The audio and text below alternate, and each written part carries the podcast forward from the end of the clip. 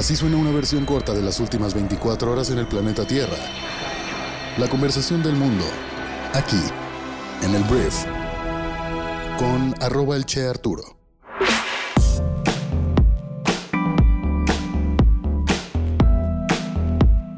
Muy buenos días, bienvenidas, bienvenidos a esto que es el Brief para este martes 14 de junio. Yo soy Arturo Salazar, soy tu anfitrión y uno de los fundadores de Briefy. El Brief es producido por Briefy, la plataforma educativa que resume todo lo que debes saber para ser brillante en lo que haces. Y en este podcast escucharás las noticias que debes conocer el día de hoy para ser una persona bien informada. Entonces, muchas gracias por estar aquí. Comenzamos con esto que es el Brief. Vamos a empezar hablando de política y voy a hablar de Morena. Morena, el partido dominante de nuestro país, porque este fin de semana hubo un acto público en el Estado de México que vale la pena mencionar para que lo tengas en el radar. Mira, al parecer no hay nadie tapado que quiera aspirar a ser presidente o presidenta de México en 2024 por parte de Morena. Porque el movimiento Regeneración Nacional ha sacado este domingo a la luz del sol a sus principales aspirantes para relevar al presidente de México, a Andrés Manuel López Obrador, en las presidenciales del año 2024. Esto fue el domingo, pero quise ver cómo reaccionaba pues la gente el día de ayer y ya contarte el chisme completo el día de hoy. Mira, la fotografía era una que todos queríamos ver y también esperábamos ver, los precandidatos juntos. La puesta en escena de la salida a la carrera presidencial reunió a Claudia Sheinbaum, a Marcelo Ebrard y a Dan Augusto López en Toluca. Se buscaba con ello un mensaje inequívoco de unidad, algo difícil dado que la sucesión se ha adelantado cuando tradicionalmente la pelea comenzaba mucho más tarde, aproximadamente un año antes de las elecciones, pero Morena pues decidió hacerlo todavía dos años antes, ya empezó a destapar, a aventar discursos, a ver quién es más popular y pues a socializar al final de cuentas a los candidatos o candidatas que tal vez no tengan tanta presencia en otras partes del país. Pero mira, de entrada hubo una ausencia de otro dirigente destacado entre los favoritos que es Ricardo Monreal, que esto confirma las fricciones que ya pues ya se sabían ya se sabía que el jefe de la Junta de Coordinación Política del Senado se ha quejado repetidamente de los obstáculos internos para competir en la sucesión. ¿Qué dice Ricardo Monreal? Que ahorita te platico qué pasó con él después. Ricardo Monreal lo que dice es que pues va a ser un dedazo va a ser un dedazo al final de cuentas del presidente de México, quien es la persona que va a representar a Morena en las elecciones, y él está proponiendo que sea una elección interna, que el INE venga y haga una elección interna, una primaria, por así decirle, y que pues democráticamente se sepa con toda transparencia quién es la persona que va a ser él o la candidata a la presidencia de México en 2024. Esto ha sido rechazado por todos los que no les conviene que sea una elección, que les conviene más que sea un dedazo, pero mira, en este acto político inédito, la Dirección Nacional del partido pues ha querido escenificar un apoyo sin fisuras al mandatario e intentar demostrar que por encima de los intereses personales de los candidatos debe prevalecer la armonía de la formación. El meeting, como ya lo dije, fue celebrado en Toluca y es un lugar especialmente simbólico por las elecciones a gobernador que se van a realizar en el año 2023. Ha sido una pequeña catarsis que tras meses de interpretaciones de gestos ha dejado una imagen que habla de quién es quién en la cuarta transformación y su ambición de estar en la primera línea. El mensaje por lo pronto ha sido unánime, con una letra casi idéntica para una melodía muy parecida. Ni la jefa de gobierno de la Ciudad de México, Claudia Sheinbaum, ni el secretario de Relaciones Exteriores, Marcelo Ebrard, o el de Gobernación, Adán Augusto López, se han referido abiertamente a sus planes, aunque sí a la meta de las presidenciales. Su llamamiento a la cohesión ha sido pues bastante claro, pero también lo es el lugar que ocupan al haber sido colocados por el propio AMLO a la cabeza del proceso de sucesión, la famosa carrera de corcholatas, así le han llamado a este proceso, las corcholatas. Entonces, eso fue lo que sucedió. Es interesante que sea con tanto tiempo de anticipación. La neta, cuando tú ves a cada uno de estos perfiles, a mí personalmente ninguno me parece ni cerca el político que es Andrés Manuel López Obrador, un político brillante en el tema de las campañas presidenciales. Y yo no le veo este tipo de liderazgo a ninguno de ellos tres. A quien se lo ve un poquito más es a Ricardo Monreal, curiosamente.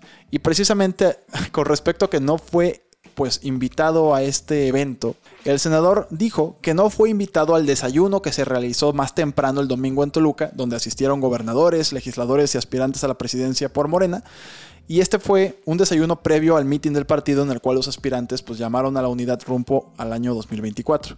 Entonces, él dijo que es un timbre de orgullo que me excluyan. Aquí lo que está intentando hacer Ricardo Monreal es jugarle al caballo negro, ¿no? Al, imprevisto, al underdog, al que nadie quiere.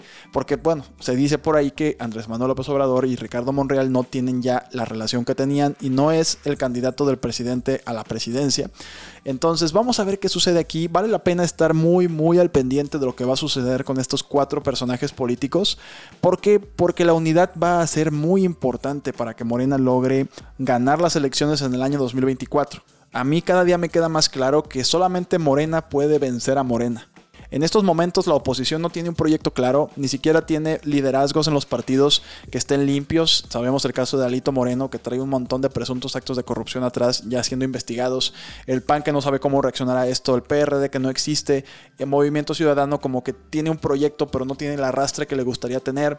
Entonces es complicado el panorama del otro lado del campo de batalla.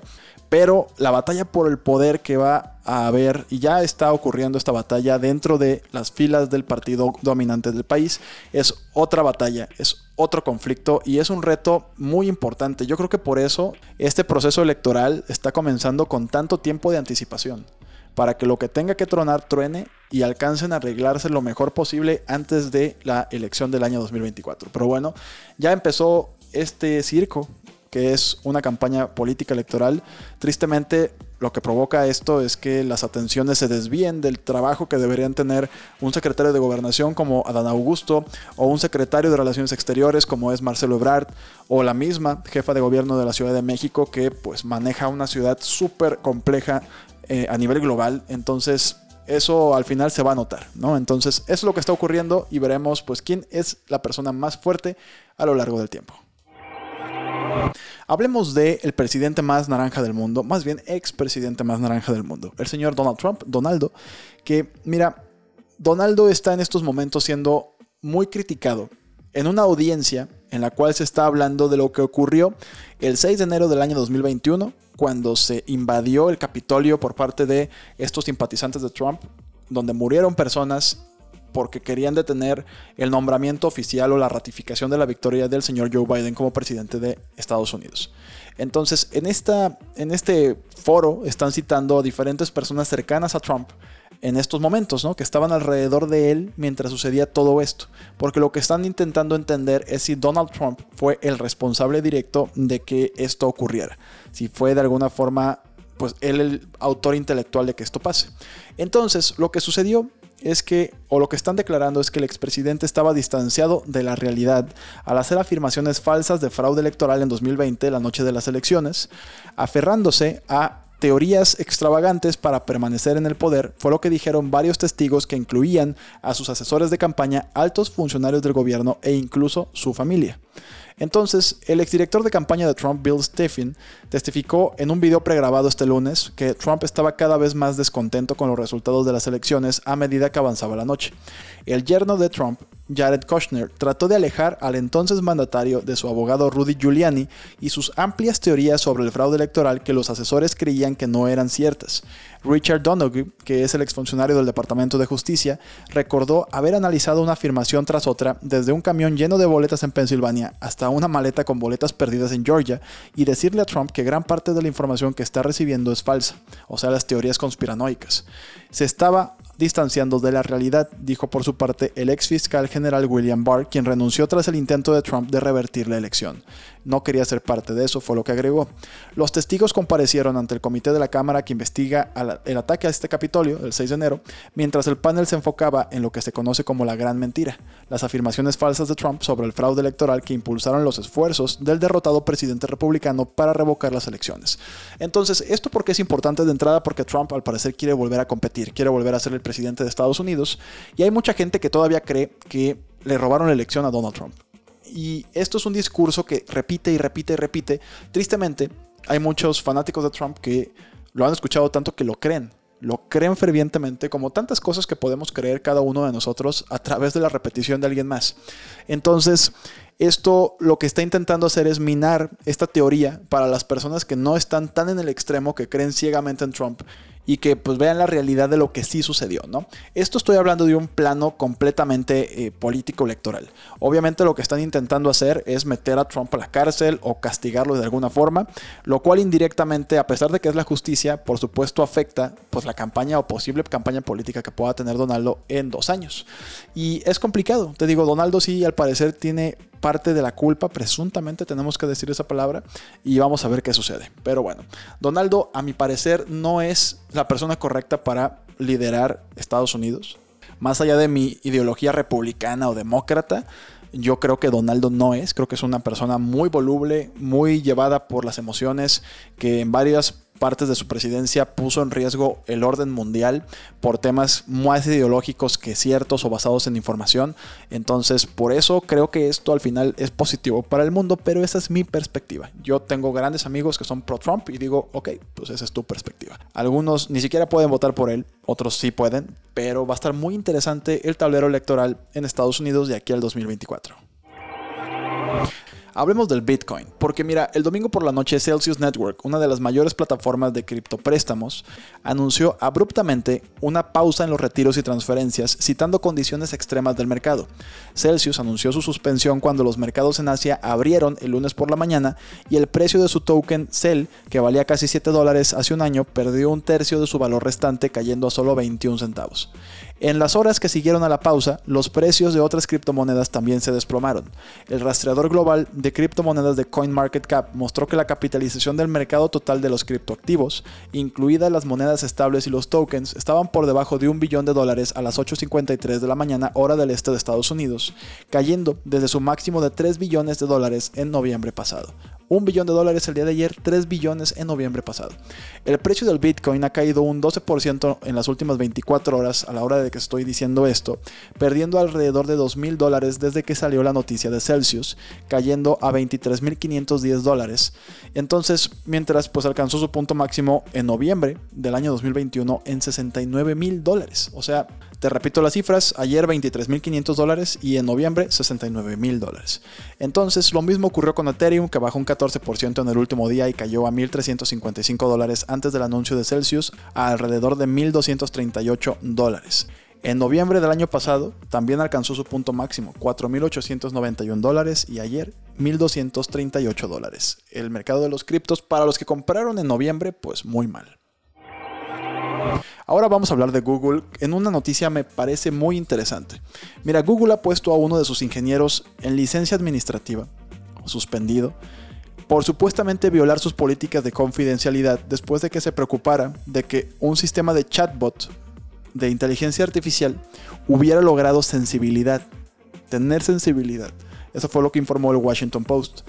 El ingeniero Blake Lemon que trabaja para la organización de inteligencia artificial responsable de Google y estaba probando si su modelo Lambda genera lenguaje discriminatorio o discurso del odio.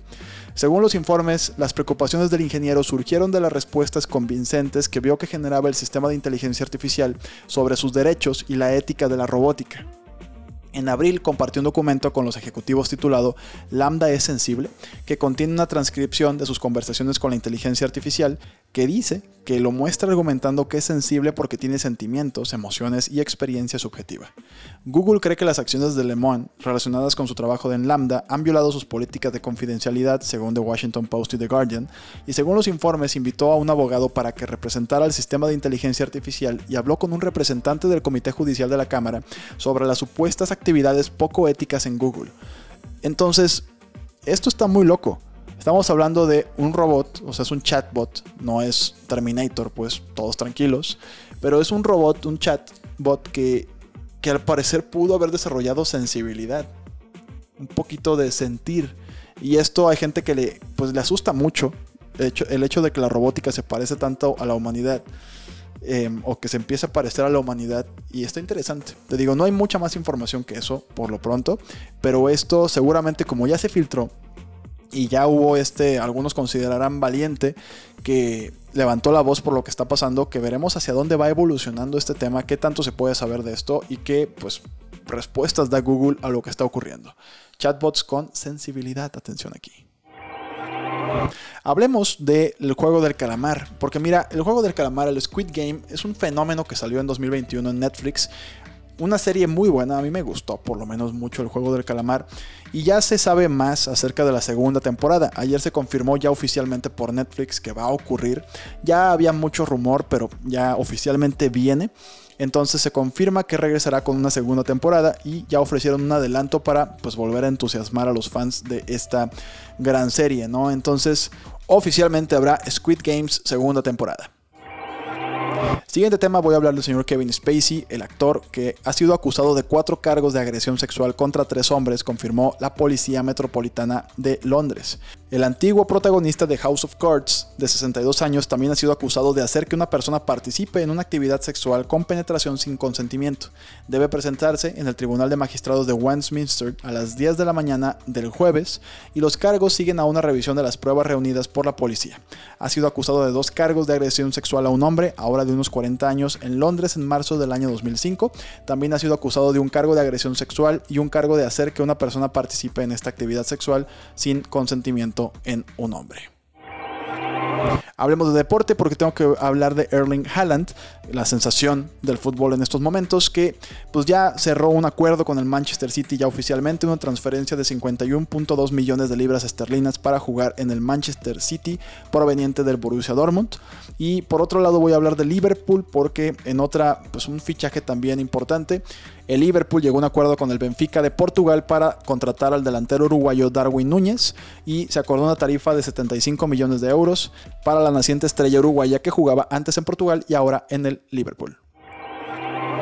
Antes de irme quiero decir nada más para los fanáticos del tenis que el ruso Daniel Medvedev reemplazó ayer a Novak Djokovic como el número uno del mundo masculino solo dos semanas antes de Wimbledon que no puede jugar Daniel Medvedev en Wimbledon por ser ruso por el tema de la invasión a Rusia, tanto Daniel Medvedev como Rublev, que también es ruso, que son los dos rusos top 10, además de otras personas que también ahí están eh, baneadas, no van a poder participar, con lo que tal vez Djokovic recupera el número uno, pero por lo pronto el rey del tenis del mundo es el ruso Medvedev. Antes de irme, te recomiendo mucho que pases a leer o escuchar un artículo que se llama ¿Qué hacer cuando la ansiedad se vuelve insoportable? en el que aprenderás consejos sobre cómo abordar el aumento de la ansiedad con humanidad y compasión y cuando la persona que lucha es un colega de trabajo, cómo discutirlo sin exagerar, cómo discutirlo bien. Entonces esto lo puedes leer o escuchar en 6 minutos. Y también te recomiendo que vayas a leer o escuchar el resumen del libro que cargamos hoy en Briefy que se llama Los 7 secretos para invertir como Warren Buffett que son las técnicas de Buffett para invertir en valor y sus estrategias comprobadas para el éxito a largo plazo librazo. En 13 minutos puedes leer los puntos más valiosos para ti. Y todo esto está en Briefy. Si ya eres suscriptor de nuestra plataforma, por favor pásale, abre la aplicación y listo. Dedica tus 15 minutos para ser brillante en lo que haces. Y si todavía no estás en Briefy, te recomiendo que la descargues en tu celular y la pruebes durante 15 días para que entiendas si pues, quieres que Briefy sea parte de todas tus mañanas. Por lo pronto te puedo dejar aquí abajo un link en la descripción del podcast para que vayas y la descargues directamente. O te digo, puedes descargarla en las tiendas de aplicaciones de tu celular. Por último, te agradezco mucho que me hayas escuchado el día de hoy. Gracias por compartir este podcast con tus amigos y familiares. Y nos escuchamos mañana en la siguiente edición de esto que es el brief. Yo soy Arturo. Adiós.